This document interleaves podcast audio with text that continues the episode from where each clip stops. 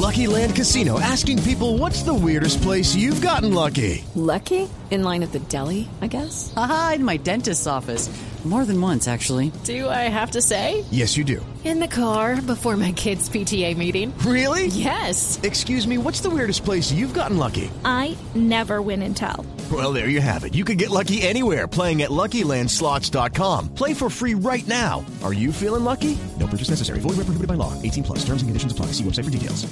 Pues estaremos atentos a esta noticia. Rocío, gracias. Y a pesar de las voces en contra por la crisis del agua, la alcaldía de Santa Marta rectificó que se van a realizar las fiestas del mar.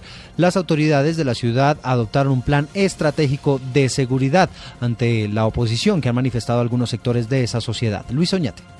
El secretario de Gobierno de Santa Marta, Rafael Martínez, dijo que no cree que la realización de la fiesta del mar empeore la situación de crisis de agua que vive la ciudad. Indicó que hay un compromiso comercial de la empresa privada y de imagen con la ciudad, por lo cual las festividades son un hecho. Asimismo, manifestó que se han tomado medidas especiales para garantizar el orden y la seguridad. Todas las entidades que tienen que ver con la fiesta del mar ha quedado claramente eh, estipulado las responsabilidades y las competencias que tiene cada una de las entidades.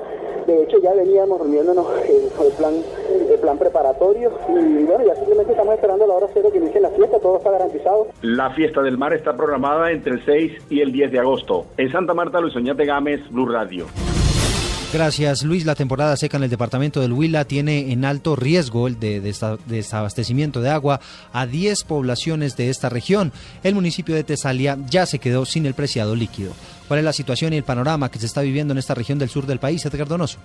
Baraya, Íquira, Villavieja, Santa María, Pital, Agrado, Elías y San Agustín, entre otros, corren por estos días el riesgo de quedarse sin agua. El municipio de Tesalia ya se quedó sin agua, ya que las tres quebradas que surtían al acueducto se secaron y se atiende la emergencia. Isabel Hernández, directora de gestión del riesgo en el Huila. Son 10 los municipios que tienen algún riesgo de presentar desabastecimiento. Ya se hizo efectiva esta situación en el municipio de Tesalia, cuando la quebrada Los Limones, eh, la quebrada del Bombón y Que surten el acueducto municipal bajaron su nivel, eh, obligando a tener un plan de contingencia a través de la entrega de líquido eh, por carro tanque. Entre tanto, se realizan trabajos en la quebrada La Venta que surte al acueducto del municipio vecino de Paicol para poder desviar agua que apoye al acueducto del municipio de Tesalia. En Neiva, Edgar Donoso, Blue Radio. La situación en el departamento de Boyacá también es muy complicada. Allí hay fuertes temperaturas que están disparando los incendios forestales y además hay crisis en los bomberos. Gonzalo Jiménez. En los 123 municipios de Boyacá, solo 13 tienen cuerpo de bomberos.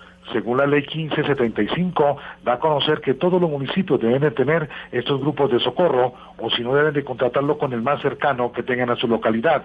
Así lo dio a conocer Alirio Rosso, director de la Oficina de Atención y Prevención de Desastres del Departamento de Boyacá. En lo que va ocurrido este año, en esta zona del país se han presentado 174 incendios, donde las llamas han consumido 1.375 hectáreas de bosque nativo. Lo preocupante para los habitantes de esta región es que hasta el momento nadie hace nada para que se tomen cartas serias en el asunto y se tengan estos cuerpos de bomberos lo más inmediato posible. Y además, el fenómeno del niño hasta ahora inicia en Boyacá. En Tunca, Gonzalo Jiménez, Blue Radio. Gracias Gonzalo. Y la situación en el departamento del Tolima es similar. Se apaga un incendio y se prenden dos. Es muy difícil lo que está sucediendo en esta región del país por cuenta de las altas temperaturas. La situación desde Ibagué con Juan Felipe Solano.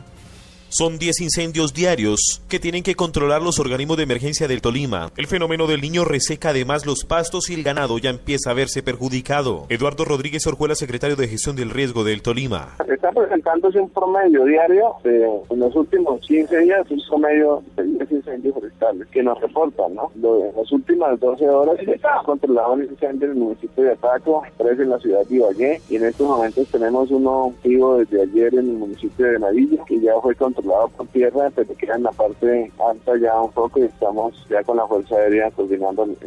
Ataco y Prado son las poblaciones que reportan mayor número de incendios vegetales en estas dos semanas en el departamento. En el Tolima, Juan Felipe Solano, Blue Radio.